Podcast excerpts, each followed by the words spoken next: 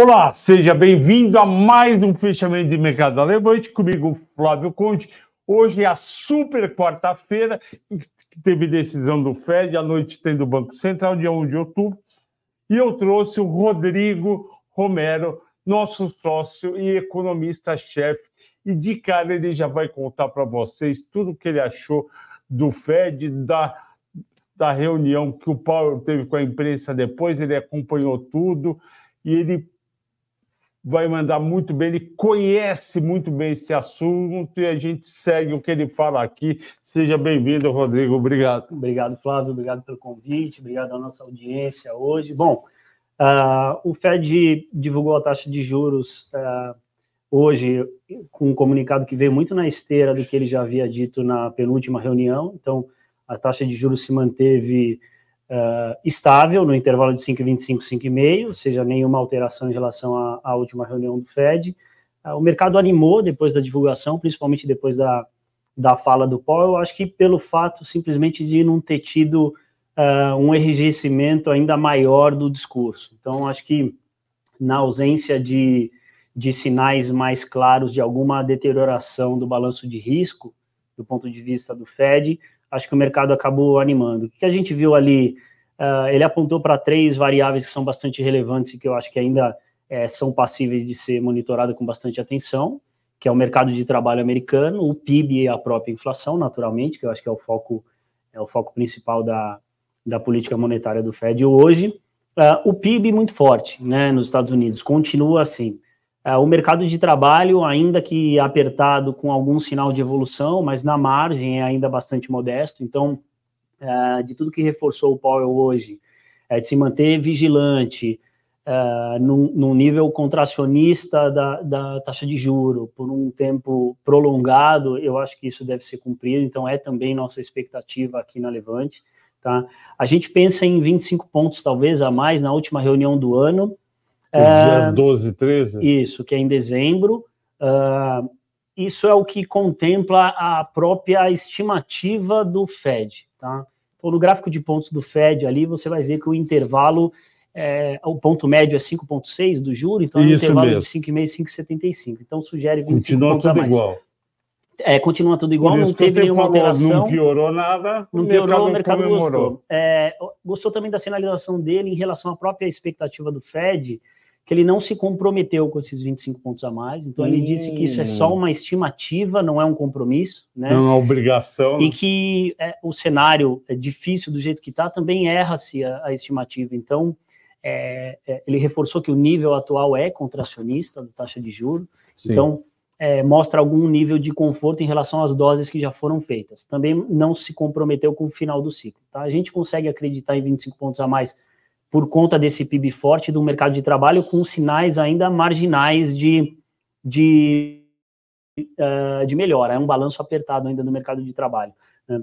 É, o que a gente vê aqui, e eu acho que também foi sinalizado pelo Powell hoje, é que o índice de condições uh, financeiras uh, se deteriorando pode ser um ponto a mais de ter um, uma relação, uma corrida em paralelo com a política monetária atual. Quer dizer, é, você vê o juro longo nos Estados Unidos, o juro de 10 anos nos Estados Unidos, que é parte, é uma variável importante das condições financeiras, desse índice de condições financeiras, quando ele sobe muito, então você deteriora esse índice de condição financeira. É como se você tivesse um mecanismo auxiliar a política monetária do Fed hoje. Sim, né? porque então, vários empréstimos que são de prazo mais longo convergem impressa a partir dessa taxa. Perfeito, é isso mesmo. Então, assim, como é uma variável importante para esse índice, e esse índice, naturalmente, é, é, mais é, em condições piores, né, se deteriorando, sugere um PIB desacelerando à frente, que eu, no final das contas é o que a política monetária objetiva, Sim. né?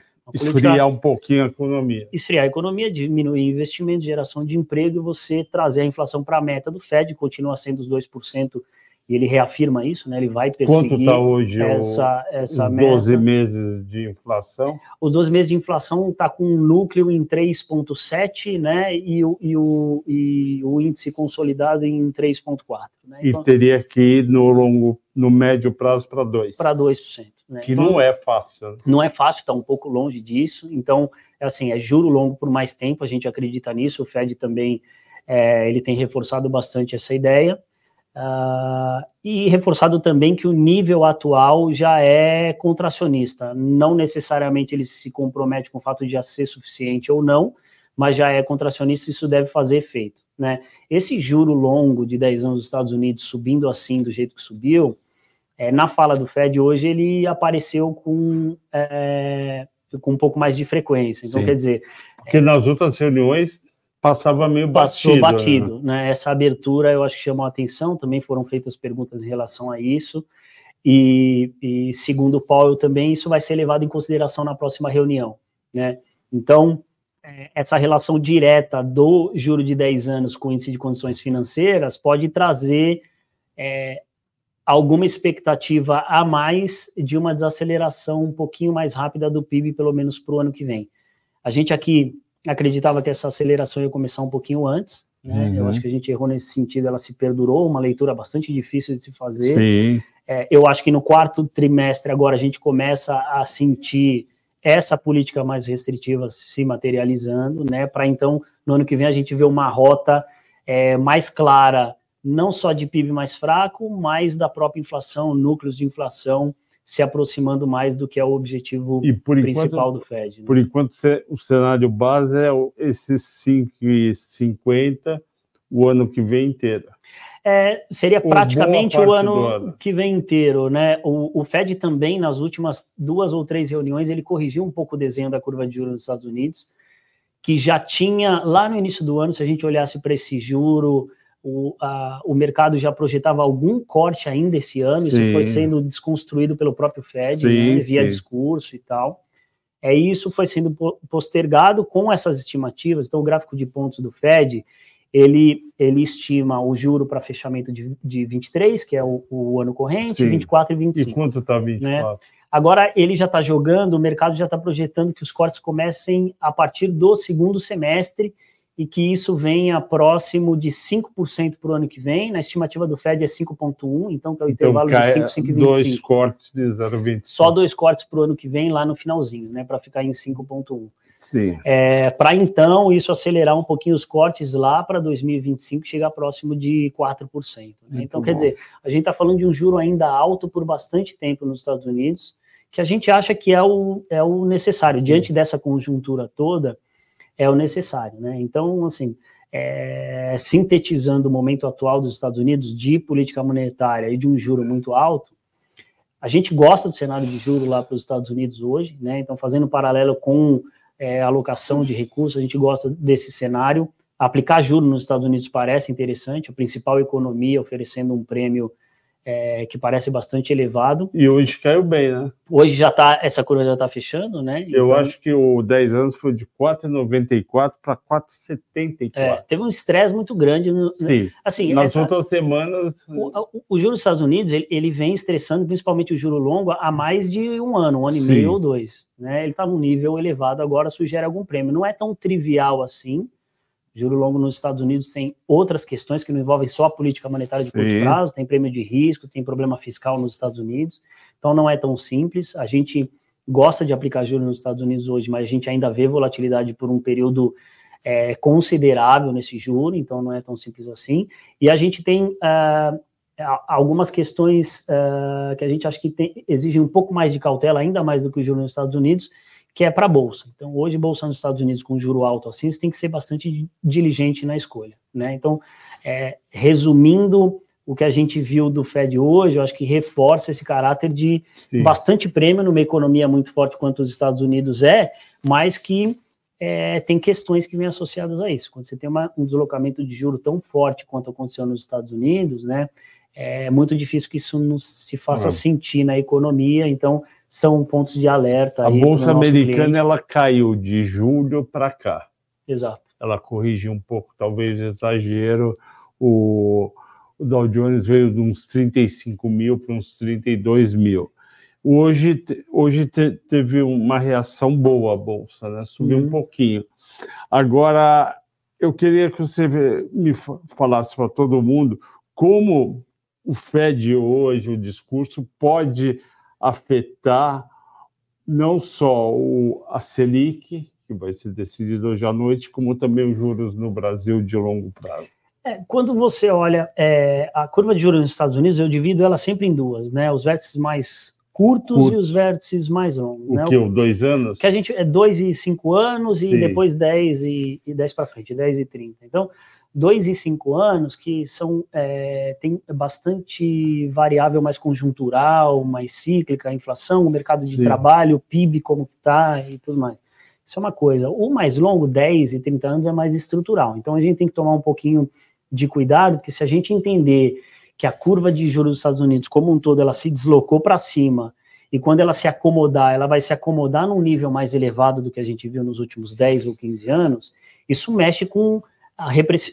acaba reprecificando todos os ativos ao redor do mundo inteiro. Sim. Países emergentes, principalmente. Então, se a gente entra numa rota agora de corte de juro, enquanto os Estados Unidos ainda está num momento de aumento ou estabilidade num nível alto de juro, a gente está pressupondo aqui que o diferencial de juro para a nossa economia, que é uma economia mais arriscada, em relação a uma economia mais forte que a economia americana, esse diferencial vai diminuir. Então, eu estou falando que o prêmio que eu ofereço numa economia emergente menor. é menor em relação a uma economia próspera como os Estados Unidos. O real desvaloriza em relação ao dólar? Tem um risco disso acontecer, tá? Tem um risco de a gente voltar a ver um dólar um pouco mais forte do que a gente tinha visto no primeiro Sim. semestre, tá? Porque a gente tá, já iniciou esse ponto de inflexão, já passou por ele, então a gente está reduzindo o juro e os Estados Unidos está sugerindo que se não vai ter mais aumento, vai ter pelo menos estabilidade em nível elevado. Né? Então, isso muda muita coisa, tá? O espaço para corte de juros no Brasil depende de várias coisas, né? É, depende também do cenário global, depende muito do cenário global. A gente talvez não tenha tanto espaço quanto se imaginava para cortar juros no Brasil, mas depende também do que objetiva o Banco é. Central é. e tudo mais. Então, e assim, quando você fala isso, você está pensando mais no final da curva, né? Exato. Que é a grande dúvida do mercado. É, eu acho que o Agora está ok, hoje é meio, na próxima é meio. Exatamente. É, se você exagerar muito no corte de juro agora, o mercado vai embutir prêmio nos vértices mais longos, porque ele vai cobrar esse Sim. preço.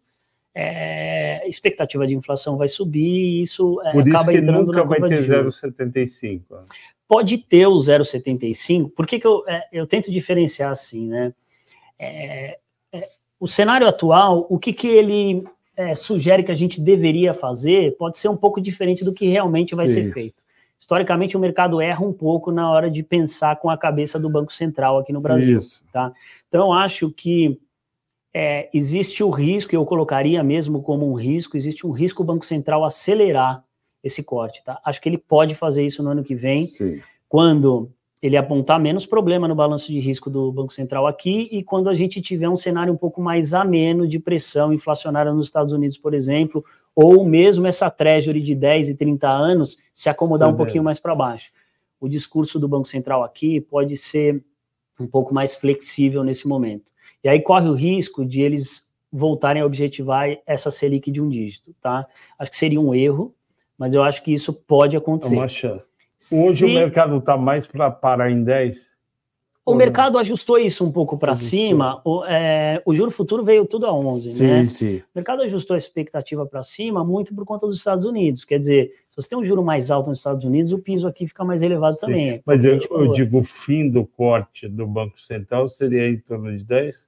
Ou você acha que dá para furar? Eu, eu, acho que eu acho que ele deveria ser acima de 10, eu acho que ele acima deveria de ser próximo de 10,5, até um pouco tá. mais, tá? É, mas eu arrisco a dizer que o Banco Central vem para baixo disso, tá?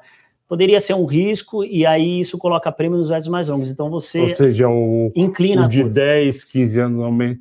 É. E aí a bolsa cai, porque a bolsa olha muito mais os juros de longo prazo do que o de curto prazo. É, você vai juntar duas variáveis aí, né? Que é o juro e o que a gente tem de premissas de crescimento para essas empresas. Sim.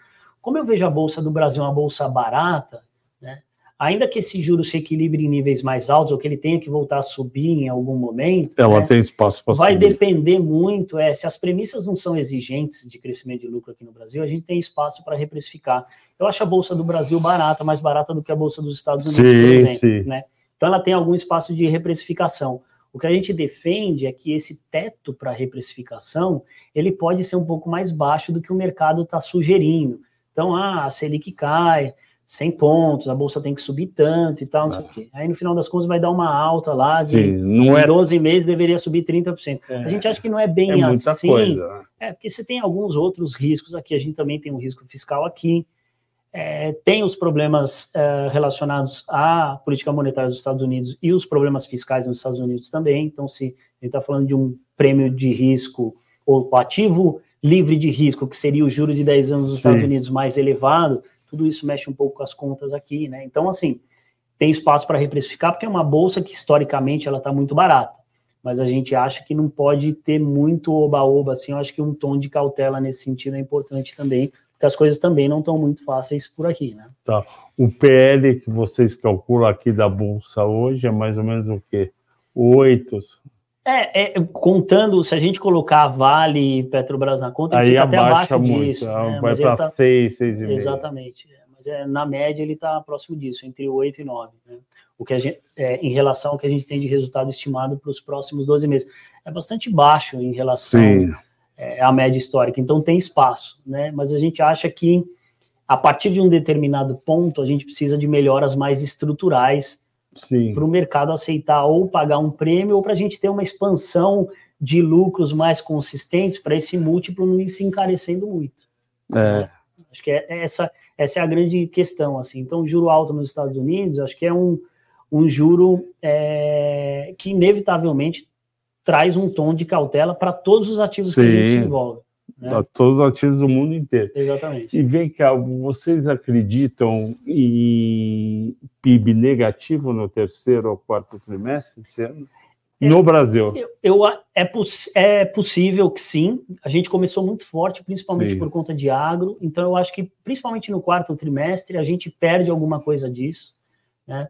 É, de qualquer forma, a gente acha que a gente fecha o ano próximo de 3% de PIB aqui tá? para desacelerar no ano que vem pela metade. E para um e meio. É, mais ou menos isso. Tá? E com um câmbio um pouquinho mais alto do que a gente vê no Focus hoje, a gente acha que é câmbio seria hoje um dólar para 5,15, mais ou menos, próximo de 5,20, considerando esse tom um pouco mais flexível que possa acontecer do Banco Central em relação Sim. a cortes. Quer dizer, é, um, um, pace de corte um pouco mais arriscado do que deveria, considerando os juros altos nos Estados Unidos. Então, é uma questão mais de diferencial de juro aqui, impacto no câmbio, que também é potencialmente nocivo para a inflação. Né? Então, se isso acontecer, a gente vê o câmbio estressando ainda além desses 5,15, 5,20, aí esse juro mais longo também na nossa curva começa a colocar algum prêmio, porque o mercado vai cobrar essa conta, né? não tem como deixar passar. Ótimo. Tá bom? Rodrigão, muito obrigado. obrigado. Foi obrigado. ótimo. Valeu, Valeu. Obrigado. Até mais. Bom feriado, hein? Obrigado. Até sexta. Vamos lá, pessoal. O, a bolsa hoje fechou com alta de 1,36, 114.678 pontos e um volume melhor. Eu gostei do volume 25 bi melhor do que os 23 bi da semana passada. E como é que foi o dia? A gente começa com a bolsa levemente negativa, quando vai para a vista ela já abre em alta, e à tarde, quando, quando o Banco Central americano diz que não vai aumentar os juros, que foi uma confirmação boa, e ainda o Jeremy Powell vai lá, faz um discurso responsável, sem colocar coisas adicionais de preocupação, como o Rodrigo falou agora há pouco, tudo isso foi bom. Os juros caíram nos Estados Unidos, o dólar caiu contra todas as moedas do mundo e as bolsas subiram. A interpretação dos analistas americanos, que é muito importante, porque eles são experts em interpretar o Fed, o comunicado e o presidente do Fed, que os juros podem parar de subir. Como o Rodrigo colocou bem, não é isso que está na, na, projeção do Fed. O Fed projeta mais um aumento de 0,25, mas pode acontecer de não ter nenhum é, aumento adicional, que seria muito bom. Aqui no Brasil, juros longos do Tesouro 2029. Acompanho na página do Tesouro Nacional, se você quiser acompanhar também. Caiu de 11,06 para 10,95. Antes de falar das mais, é, das mais é, negociadas, o programa de hoje é dedicado ao Gustavo, que escreveu que a dupla de ontem estava campeã, ao Michel, que pediu um site confiável para ver preço de, de minério de ferro. Eu coloquei na descrição o nome do, do site, o endereço, é só clicar tradingeconomics.com barra commodity barra iron ore. O José Eduardo, que falou de gerentão de banco, e um abraço à simpatia do casal Renato e Laura, que assinaram na semana passada o Sala VIP, fizeram a primeira reunião hoje, o objetivo deles é em 2026 ir para os Estados Unidos, comprar um motorhome e passear pelo país. É, foi muito boa a reunião, vocês são muito simpáticos. Obrigado por terem assinado o Sala VIP. E, continuando, as mais negociadas, é, nas 15 mais negociadas, 12 subiram, 12 subiram, lideradas em volume por Vale 3, 1,90 de alta, Petro 4, 1,10 de alta, Ambev 1 de alta, Bradesco 0,90 de alta, UFA Prio 1,3 de alta, eu vou falar do resultado dela que foi muito bom, B3 1,4 de alta, é, B3 1,4, não, desculpe, B3 4% de alta, foi muito bom, o papel está atrasado. Localiza 2 de alta, Banco do Brasil 0,10 de alta, Rail 3, 3 de alta, VEG 2,1. Nas 15 mais negociadas, duas caíram. A Radiel 3, menos 3,7, e a Suzano, menos 0,2. Aliás, hoje eu gravei e vai ao ar no domingo o mata-mata que teve maior sucesso histórico em número de views, 40 mil views, que foi o primeiro mata-mata que eu fiz de papel celulose, Suzano Clabin, Iraí. Nesse mata-mata eu vou analisar a governança corporativa, os resultados do terceiro trimestre, perspectivas. Eu projeto o resultado das três até 2025, projeto o payout delas e os dividendos que elas podem vir a pagar em 24, 25 e 26. Fiz o valuation por EV EBITDA. Das três, uma delas tem um upside maior, e quando você junta esse upside maior com os dividendos, é, uma dessas três fica muito mais é, atraente do que as outras duas. Mostrei para mostro para vocês também o preço-alvo, não só o meu que eu calculei, mas a média dos analistas, as recomendações dos analistas, mostro a perspectiva de preço da celulose, o gráfico vale muito a pena, domingo, às 5 horas da tarde. Eu espero encontrar com cada um de vocês nas vossas casas e que vocês assistem, deem o like, compartilhem e escrevam. Eu sinto muita falta de várias pessoas que não escrevem. Eu gostaria muito de ler várias coisas que vocês podem escrever e guardam para vocês. O petróleo hoje fechou estável 85 dólares, impactado pelo pequeno aumento do estoque americano de 800 mil barris. O minério subiu 1,5 de 123 para 125, fazia tempo que não firmava em cima de 120, por isso que a Vale subiu, graças a Deus, não é, Silmara? Eu venho recomendando há um bom tempo com o mercado mais otimista com a economia chinesa. Nos Estados Unidos, as bolsas subiram bem, Nasdaq 1,30, Dow Jones 0,70, depois que o Fed manteve, pausou o aumento de juros e as treasuries despencaram para 4,94 de 4,94 para 4,74. O dólar caiu 7 centavos, muito bom, de 5,04 para 4,97. estrangeiros não tem hoje. Vamos aos destaques de alta: Local Web 10, CVC 8, Carrefour 6,80. Pessoal voltou a comprar Carrefour, gostou do papel, Cosan 5. Vivo, a minha querida Vivo subiu 5%, ela está na carteira das melhores ações. Pecar caiu 3, AGL 3, Pets 1, Natura 1,3, Eneva 0,37. Eu vou falar de alguns resultados aqui. Primeiro lugar, eu vou falar e tem perguntas de vocês aqui, como por exemplo do Rubens Guimarães. O Rubens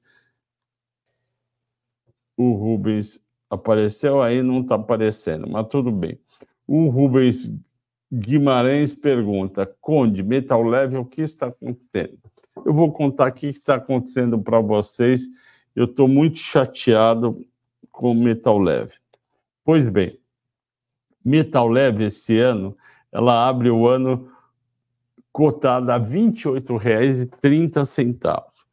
Ela dá um bom um resultado no quarto trimestre e a bolsa sobe, vai a R$ 33,00, aí fica em 28, 30, aí vem o resultado do primeiro trimestre, o resultado sai lá em abril, o pessoal adorou, o papel vai para 30, depois vem o mês de maio, o papel começa a subir, sai lá dos 30 reais e vai bater 44 reais em um mês. Ela sobe 50% de 30 reais para 45 reais em um mês, de maio para junho. Aí vem resultado do terceiro, do segundo trimestre em setembro, o pessoal gosta do resultado, o papel vai de 43 para 50. Nesta época daqui, deixa eu ver quando que eu fiz o mata-mata de de metal leve e recomendei que fosse comprado metal leve. Eu fiz o metal leve, aonde eu fiz, meu Deus? Aqui achei. Eu fiz metal leve, vamos ver o dia que eu fiz. Há cinco meses. Eu preciso descobrir a que preço que eu recomendei as ações. Eu acho que foi um preço alto. Eu recomendei. Oh, meu Deus do céu. A Mali venceu mata-mata. A um... Que precinho você estava, minha querida? Metal leve estava R$ 38,97 quando eu fiz o mata-mata, dia 23 do 5, é, do 5, aí o papel foi até 50 reais, todo mundo feliz, todo mundo feliz comigo, porque estava subindo, etc. E que tinha dado certo. Aí o que, que acontece? Vem a dona da Metal Leve, que é a gigante Mali, da Alemanha e é um dos motivos do grande sucesso dos negócios da Metal Leve no Brasil e no mundo. Porque se você tem um companheiro que troca tecnologia, que te ajuda, você, você conhece, consegue, né? A empresa tendo um sócio estrangeiro tão forte, a Malha é um dos maiores distribuidores de autopeças do mundo, muito famosa, reconhecida, junto com, juntou com a Metal Leve, que também era muito bom, bombaram de ganhar dinheiro. E aí, quando bate 50 reais, vem a triste notícia, e é triste, que a Mali quer reduzir a participação dela na companhia.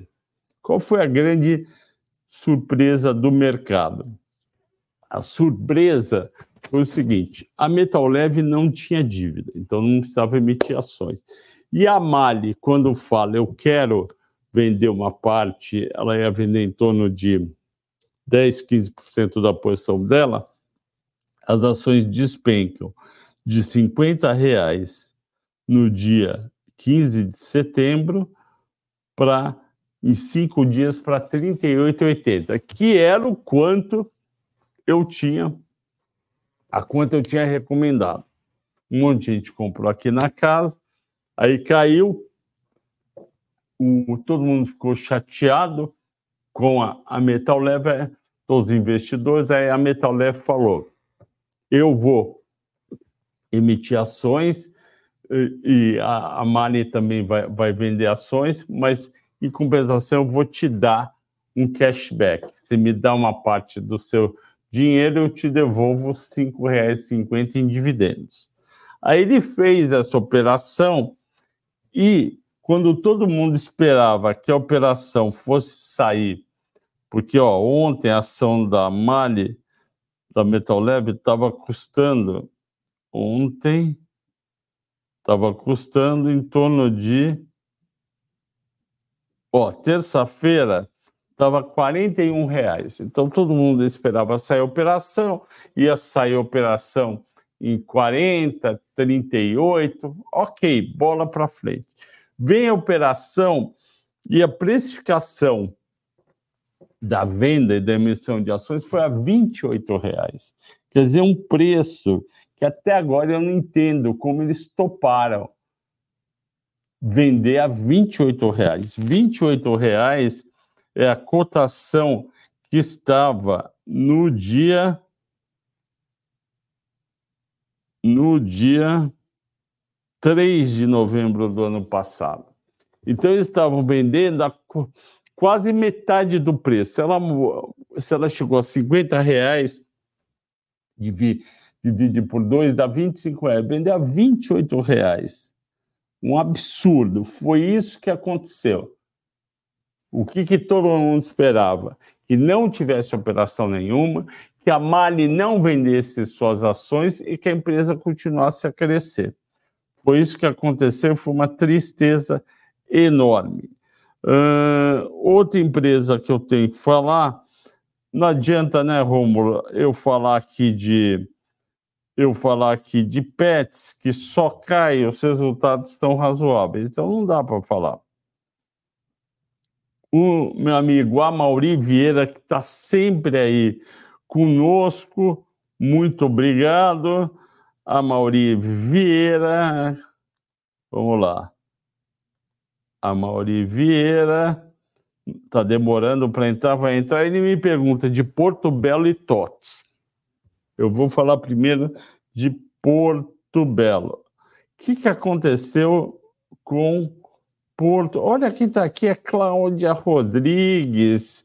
Quanto tempo, hein, Cláudia? O que, que aconteceu com a Kepler que caiu? Então, vou falar Porto Belo, TOTS e, e Kepler. Vamos lá. Porto Belo, ela teve um resultado péssimo no segundo trimestre. Daqui, daqui a pouco eu falo do terceiro. Esse resultado péssimo foi uma queda de vendas de 5%, que está ok, mas um prejuízo de 38 milhões muito ruim. Aí o papel continua caindo, foi lá dos R$ reais, R$ reais para quatro e pouco. Hoje saiu um resultado menos ruim, mais fraco. As vendas não subiram nem caíram em relação ao terceiro tri do ano passado e o prejuízo virou um lucro de 4 milhões. Já melhorou tudo? Não, não melhorou tudo. Pode melhorar no ano que vem? Pode. Pode melhorar no quarto trimestre? Difícil quarto trimestre não é trimestre de compra de material de construção, a não ser para quem está construindo um, um, empreendimento. O ano que vem pode ser bem melhor para Porto Belo. Por quê? A fábrica dos Estados Unidos, que ficou pronta em julho, já vai estar tá num ritmo maior, ou seja, vendendo mais. Além disso, Porto Belo Shopping está ampliando sua rede de lojas, está vendendo um pouco mais. Em terceiro lugar, também muito importante, está tendo muito lançamento de prédio de alto padrão em São Paulo e outras capitais. Tudo para apartamento de 200, 250, 300, 400 metros quadrados. É o tipo de apartamento que usa cerâmica Porto Belo, que é uma, que é uma cerâmica melhor. Então, a Mauri, para quem quiser uh, começar a montar uma posição em Porto Belo, visando dezembro do ano que vem, e sem se preocupar se a ação vai subir no curtinho prazo, pode ser um bom momento agora de começar a montar. Por quê? Porque a ação caiu 61% em um ano. É muito, veio de 12 e pouco para 4, 4 e pouco agora. Então, acho que pode valer a pena. TOTS, eu não vi o, o resultado de TOTS, eu vou ver agora com vocês. TOTOS 3RI. Central de resultados, TOTOS. Vamos lá. Não saiu resultado. Não tem resultado. Uh, então vamos para nossa querida Cláudia Rodrigues. Por que que Kepler caiu 6% hoje? Vamos lá. Kepler RE. Central de resultados. Vamos olhar o resultado da Klepper para todo mundo entender.